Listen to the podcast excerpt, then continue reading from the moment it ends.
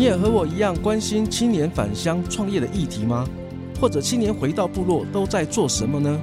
我是马耀，每个礼拜天晚上十二点，我在阿利安九六点三原住民族广播电台以及各大 Podcast 频道，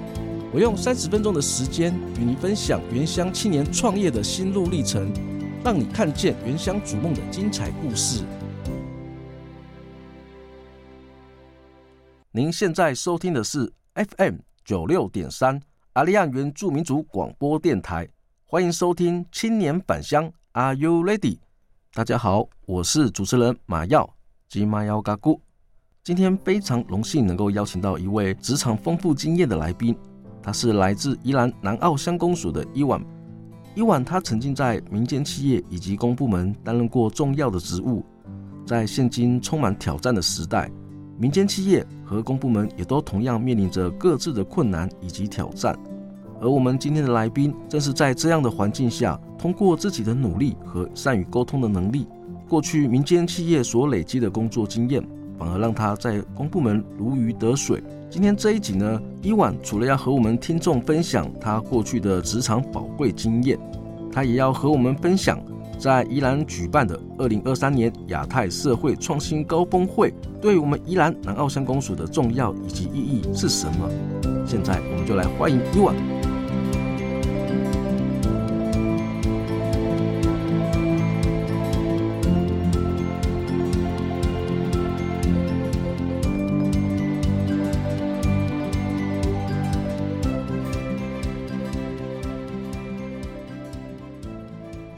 有嘎达瓜啦，古音拉鲁木一万侯病，文化西木巴赖。大家好，我是来自宜兰南澳乡公所研考法制。那我是一万侯病。那其实呢，我的家乡是台中和平乡。那我是泰雅族人，很开心今天可以在线上与大家相会。伊婉，您在进入到我们宜兰乡公所之前，您是从事哪方面的工作？这个问题吼，要好好的回答。我现在在南澳公所，但我之前是司法警察。我曾经呢有做过社工，也担任过策展员，在博物馆里面，那也当过婚礼企划师。所以可能只是没有卖过槟榔，跟跟那个跟没有卖过槟榔，或是没有去打过其他的工。但是其实行业算是蛮多样性的。哇，你的行业不止多样性之外，其实还是认识不同领域。像一开始你提到的，就是在。我们的社公司嘛，嗯，后来从社公司又进入到我们的司法领域，当成司法人员。嗯、司法人员他是一个比较严肃的一个工作，后来又跳到一个婚礼顾问，婚礼顾问又是不同的一个工作领域，它是必须要充满创意、活泼这样一个调性的工作。一直到现在，你从事的我们的宜兰乡公所，这中间的一个过程，你可不可以跟我们分享一下？嗯，这可能要跟从小在部落长大会有一点点的。影响，从小应该大家都会听过原住民的三大行业嘛，不是当护士，不然就当军人。对，不是当军人就是当警察。嗯、女生就是护士，对，不然就是当老师。最后的话呢，当然就是公，就是大家都说的是公务员，很像当了公务员之后就是非常有荣耀，会被贴红榜这样。可是他，我是一个非常叛逆的小朋友，所以我从小就立志，我绝对不要当公务员，只要原住民的三种职业我都不要当。所以其实呢，一开始我是非常排斥要从事公务员。所以我一开始当社工师的话，是因为，呃，我们的部落真的很需要一些不同的资源进到部落里面，开发不同的视野。因为从小我就是被帮助的，从展望会啊，每次要领礼物啊，然后甚至是在就读的时候有很多的奖助学金啊，所以我一路是被大家资助起来的。所以我会觉得，如果今天我学有所成。我可以帮部落做点什么事，那是我回馈的一个方式。所以我一开始是当社工，但是你知道，部落社工的薪水只能撑得起你的肚子，不能撑起你的理想。所以可能到一阵子之后，我就觉得，嗯，还是要到外面去打拼。所以呢，其实后来到婚礼企划师，他的行这行业是非常特别的。因为其实最近有一些综艺节目有在播嘛，就是娇娇跟那个露露，他的确要非常多的创意，但当然创意他付出的就是时间，还有你的脑力，但相对的他的薪资跟红包也特别多。但这样子发现就觉得啊，人家的六日最开心的时候就是我的工作日，可可是呢，平常我的休息日就是别人的上班日，所以很孤单寂寞，有点冷。嗯、而且你会发现，需要靠脑力跟活力的这一份工作，我一直在想，过了三十岁之后，我还有没有能力？而且可能一般大家都会想说，女生还是要结婚啊，要升职啊，那以后我会不会有时间可以陪伴我的另外一半或是孩子？所以后来我才觉得，嗯，虽然刺激。挑战性很适合我，但还是又回到了原本部落那个老路，还是稳稳的当了公务员，至少他可以撑起你的理想，也可以撑起你的肚皮。所以我后来才会变成又回到公务员的部分，从事这样的行业。所以呢宜兰南澳乡是你呃原有的部落？嗯，其实不是，我的原有部落在台中县啊，现在升格为台中市的和平乡，现在变和平区。其实我是在。呃，我们的台中，只是呢，我那里是泰雅族部落。那在宜兰南澳的话呢，也是泰雅族部落。那开玩笑，我们都会说，我的外公都说，他们以前打猎的时候，从台中的山上打猎，一打就打到宜兰南澳的壁后。所以其实呢，我们有些亲戚呢，也是在壁后，所以你就会觉得，诶。在老人家的那个距离，很像是三个晚上或打个猎就会到的地方。可是，在现在，因为只能用交通工具，你就会发现要绕个半个台湾才会到宜兰南澳。但其实呢，在我小时候的记忆，我以为它很近，所以我现在到南澳服务，但是我不会陌生，是因为它一样是泰雅族的一个生活的一个范围圈这样子。然后，所以呢，虽然感觉路程变远了，但我相信在。部落的连接，还有老人家的记忆里面，它也是依然是很近的。您从台中到我们宜兰南澳乡公所担任我们公职人员，当初为什么会不选择我们原本在台中的地方？对你比较也熟悉，然后现在是跨到我们宜兰去了。那这中间是什么样的一个过程？这边也可以跟我们听众分享一下吗？当然可以啊。其实因为刚刚有说，在还没有到宜兰南澳乡公所之前的话，我是在法院担任司法警察。那在司法警察的话，其实，在公务员还是有分不同的职系。那司法警察属于司法行政，那司法行政他可以去的地方呢，可能就有需要可以选择。而且像一般公家单位，大家可能会觉得我家在哪里，我就想去哪里。可是其实还是会回到那个公所或那个单位，他有没有开这样的职缺？那这样的职缺是不是你考的职系？所以他还是要有所选择。但是我。特别没有回到我的部原乡的地方，是因为和平区公所，和平区很大，我的部落跟和平区公所的距离也是一个小时半到两个小时之间，所以其实我觉得，嗯，我回到我的原乡去做，其实他不在我家附近，他也在另外一座山那一头，嗯、所以其实对我来说，并不会有特别有归属感，反而是我觉得，嗯，宜兰南澳，宜兰壁后，我才觉得，诶，它好像。我的记忆比较多，比较有那个地方，所以其实，在选择的时候，真的是我觉得很多时候冥冥之中都有一个很好的安排。所以呢，刚好那时候我在还在当司法警察的时候，就有说，诶，宜兰南澳有开一个法制缺，那他需要有一些司法背景的。那其实，在原乡的话，要有这个背景的比较少，所以我就很很巧的就有这个机会可以到南澳来服务。所以我觉得是一个巧合，然后也是一种缘分。所以这也是一种原乡竹林的一个呼唤，对，竹林的呼唤应该是这样说，竹林的呼唤。好，那我这边也想请教一下，就是您现在目前在南澳乡公所主要担任的工作内容是什么？其实现在到南澳公所啊，呃，因为刚好在南澳乡的话呢，其实大家会觉得很奇怪，因为一般乡公所不会有法制缺。因为其实这个是比较在县政府的层级才会有这个缺额，但其实它这里的话，是因为我们南澳乡有非常多的矿产，然后有一些元宝地，甚至有很多的部落会议。那其实呢，它就会比较需要有一些法律专业的人来进驻。但还有更多的是因为我们在比较偏僻的原乡，也不能这样讲，因为其实我们在书画路上是非常的方便的。可是其实大家就会说。在原乡，其实它的法律资源跟法律的一些咨询特别少。那所以在南澳公所的话，我现在当的是法制缺。当然，一般法制的工作就是制定一些法令啊、规则，那更多的是调解。所以我在这里的话，就是专门从事调解，还有呢，就是帮我们把族人的一些法律问题，可以把它转介给更专业的，譬如说法服中心，还是他有一些可以到劳资争议中心，可以变成一个。族人很好的一个法律的咨询跟转接站。那在这里的话，其实比较特别是我们在南澳公所，因为在地方创生盛行的这几年，南澳乡呢一直都是国发会他觉得哎。这个一定要特别去强推的一个原乡，所以呢，他也是就是我们一直希望它可以有一个不同的发展。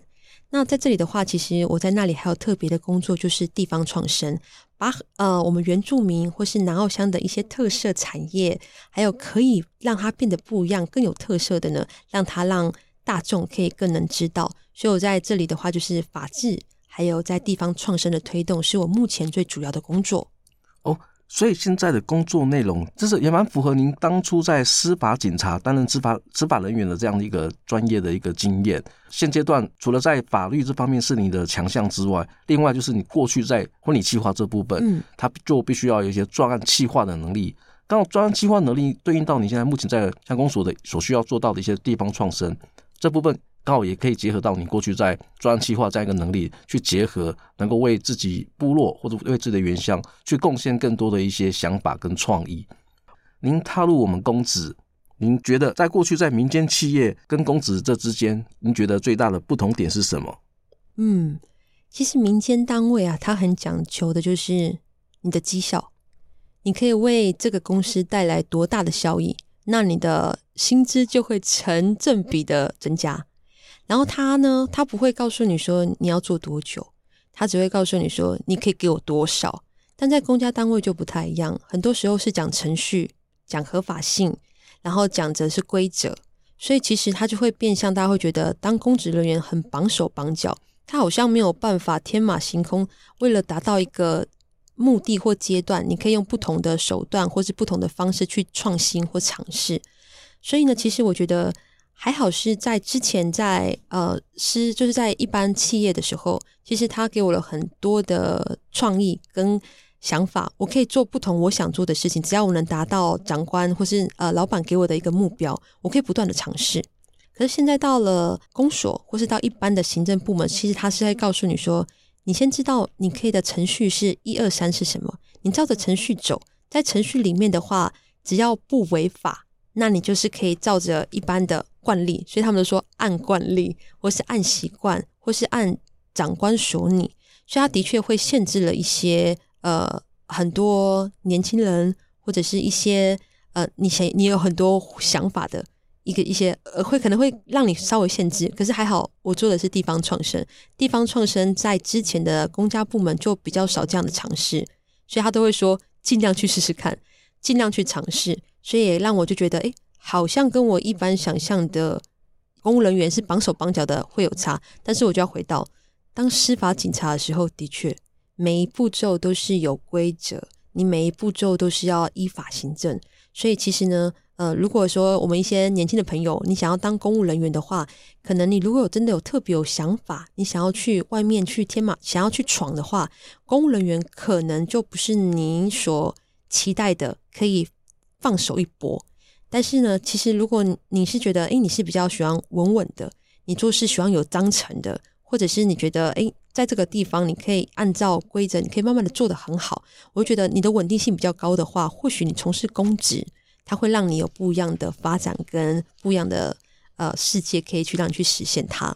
听起来还蛮，你还蛮蛮 lucky 的，对，就是还蛮幸运的，就是因为你本来就很习惯这样子一个有规矩的做事的方式。嗯因为刚好过去的工在司法的工作的经验，然后再加上因为你又是乡公所，目前也在推动地方创生，是，他又愿意让你放手针对地方创生去发挥你的一些过去专有的、嗯、呃过去的一些专案企划的这些想法，去发挥你的创意。是的，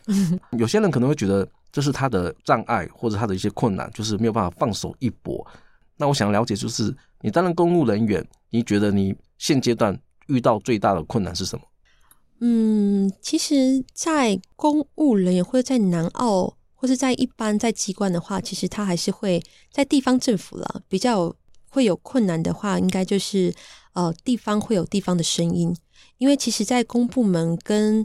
一般的民间或是跟人民本来就不是在同一个面向去处理事情，因为大家其实民众一定要争取的是自己的权益，这是理所当然的，但是在政府机关，它讲究的是大众的。利益或是整体的效益，所以其实这两个出发点本来就不一样。所以有时候在执行一个从上而下的一个政策的时候，它会跟民意会有所抵触。所以其实我们有时候在推行一些政策的时候，我们也要去了解民众在想什么，或是我们的村民在想什么，我们部落在想什么。所以它就变成不是一个政策立刻就可以有效果，它必须要在部落的话，他必须要多方的协调。多方的讨论，所以就会变成他们就说的行政效能会有点低落，因为我们要追求的是跟部落可以达成一个共识，所以在原乡的话，他需要更多的沟通时间。可是又回到你真的说，我真的是还蛮巧的。第一个是碰到呃赏识的长官，像我们现在的南澳乡乡长李胜雄，他就李胜雄乡长，还有我的秘书，他都会特别的去鼓励我，诶，只要在呃程序合法的事情上。征求大家的意见之后，我们可以尽量的去推动一些为南澳乡可以更好的一些事项。然后，所以，嗯，我觉得第一是碰到对的长官，然后还有就是之前所有的每一件的工作、每一件的事件，都变成我现在可以去应对各个事件的一个呃能力。所以，我觉得真的是不要怕小，不要怕年轻的时候做了什么。嗯，你觉得辛苦的事，因为只要那些辛苦的事在一段的时间累积跟呃深化之后，它就会变成我现在的养分跟我的能力。对，所以我觉得嗯，真的是蛮感谢一路上就是有给我鼓励的，还有让我学习的人事物这样子。过去的工作经验对你来讲也是一个很大的一个养分。是的，对于你现阶段你所接触到的民众，嗯，还有民意代表。嗯，再来就是长官，是在沟通上面，你有你会有遇到什么样的一个困难吗？我觉得可能跟社工系会有很大的关系。社工的经验，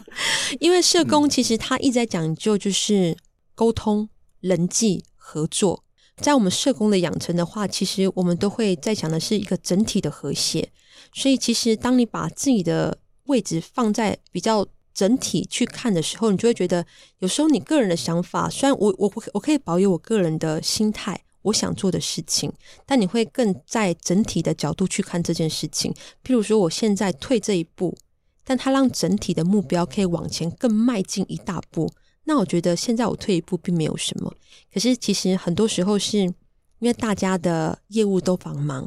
大家少了一个沟通的耐心。还有多说几次跟多次协调的一个，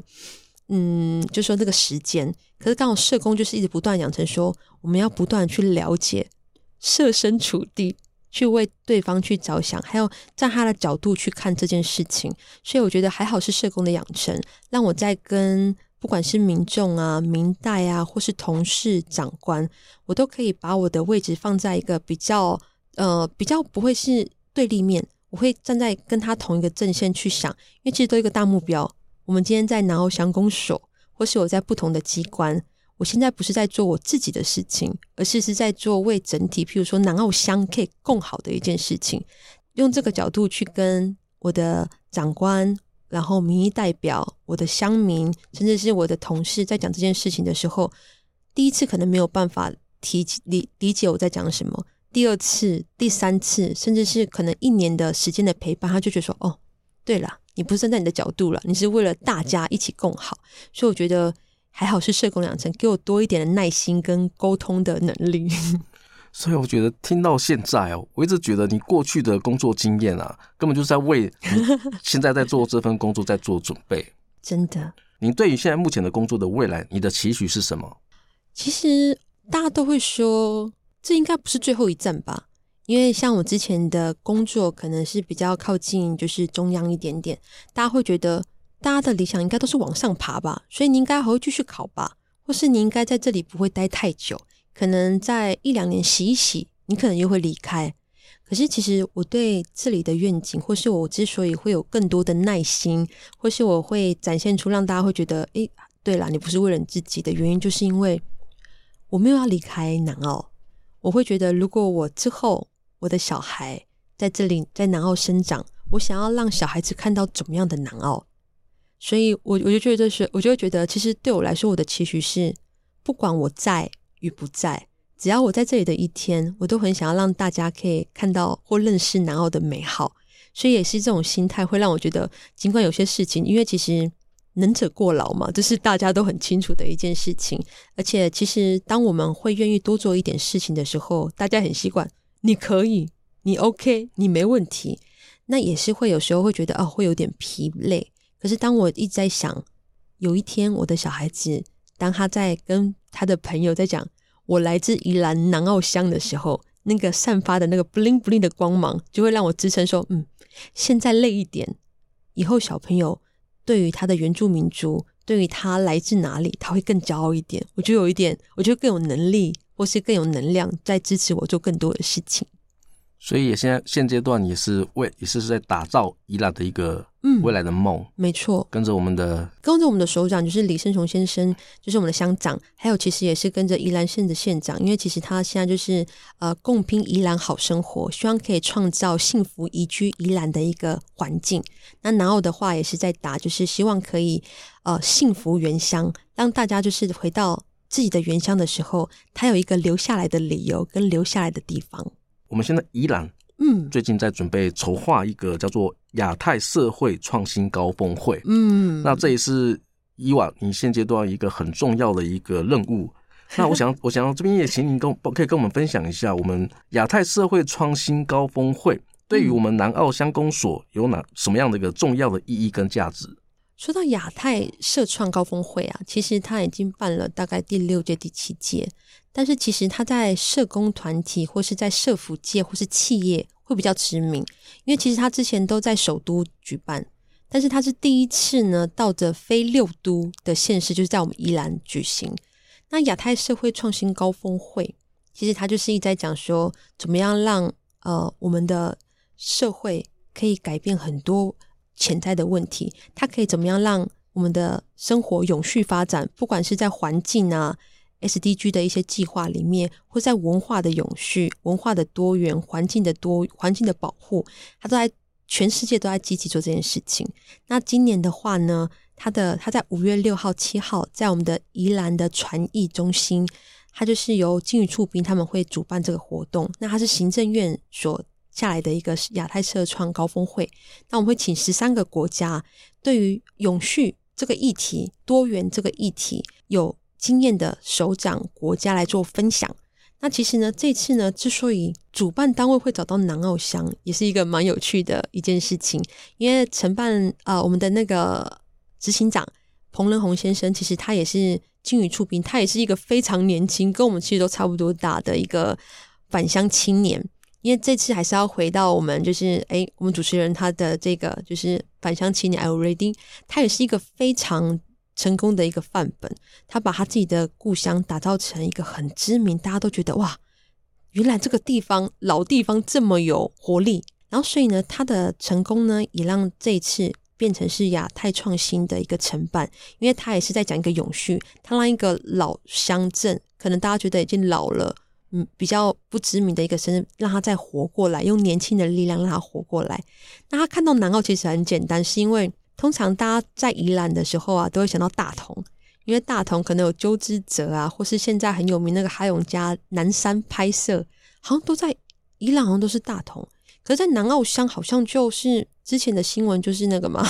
呃，我们的那个新冠肺炎第一名的就在原乡，就在南澳。好像都是这种负面新闻比较多，可是其实南澳呢，有很多特别的地方。我们是唯一一个海泰，就是在海边的泰雅族，所以呢，其实它的文化跟一般泰雅族不一样。而且我们这里是靠海、靠山、靠溪，所以我们是有很多不同的资源跟环境的文化特色在这里。那这次他会来的话，就是告诉我们说，如果今年亚太创新高峰会在宜兰。宜兰都要动起来，可是不能独缺南澳，南澳应该要一起来加入。而且他就告诉我们说，二零二四年世界原住民族旅游高峰会就在台湾。如果呢，我们一起让大世界可以看到南澳，那是不是南澳也会变得更不一样？所以我现在刚好在推的一个活动叫做“放肆南澳三部曲”。放呢是有趣，funny，f u n，视是视角的视，然后南澳就是让你用不同有趣的视角来看见南澳。那我们就有打系列三部曲，那刚好亚太创新高峰会是我们第三部曲，因为我们就是去学习跟其他的国家一起去学习永续经营的这一块，也希望在南乡在原乡可以打造第一个，就是我们也可以一起跟着 SDG 这个世界的一些指标一起前进进步的一个原乡。哇，听起来我们对我们宜兰南澳乡开始充满有一种期待的感觉啊！对，放肆，快点来南澳来放肆一下。我们现阶段，我们南澳乡公所未来还有哪些类似的合作计划或活动在推动？像现在的话呢，其实呃，目前其实从三月十四号啊，一直到我们的六月份，我们都不断的在推出系列的展览。像现三月十四号到四月底，我们推的是南澳的旅游展。它其实呢，在我们的泰雅文物馆就有展出我们七个村不同的美景，还有就是有达人带路，他可以带你去看一下，哎，我们南澳有什么好玩的地方，有什么秘境，你可以去看看。这是第一波的展览，也是我们的首部曲。那五月份呢，就会开始打的是音乐季，那我们就会让大家也可以听听看不同的音乐。那刚好四月底就是我们的四月二八。二九三十是我们的南澳乡的乡运，我们这一次呢就是尽在南澳，感动 to you，就希望大家呢可以动起来，因为其实原住民的原住民族的选手、运动选手特别多，其实也是因为我们有一个很好的场地，可以让我们尽情的发挥，所以我们也希望大家可以有健康的体魄，可以动起来。那这是我们的二部曲，第三部呢，当然就是亚太创新高峰会，但其实这。放肆南澳三部曲都是为了明年二零二四世界旅游展在台湾。那我们可不可以让更多的原乡可以让世界看到？我们也在为这个做准备。所以其实呢，我们呃李胜荣乡长就也是很希望说，如果南澳它在未来几年可不可以呢，用产业来带动经济，让更多人呢可以来到南澳，可以看见南澳，甚至是可以把呃更多的消费。带进南澳，让其实，在南澳就变得说，所有族人他在自己的原乡，他就有自己的就业机会，甚至是他可以为自己赚取他自己所要的报酬。那用着自己的呃生活经验，譬如说，诶，有民宿啊，有他们常玩的那种呃溯溪啊、飘飘河啊，然后甚至是森林导览、椴木香菇体验生活这一类的，它可以让大家用我原本的生活方式展现给大家。然后也让其他都会的人，或者是其他国外国人然后台湾的时候，他也可以享受不一样的台湾风情。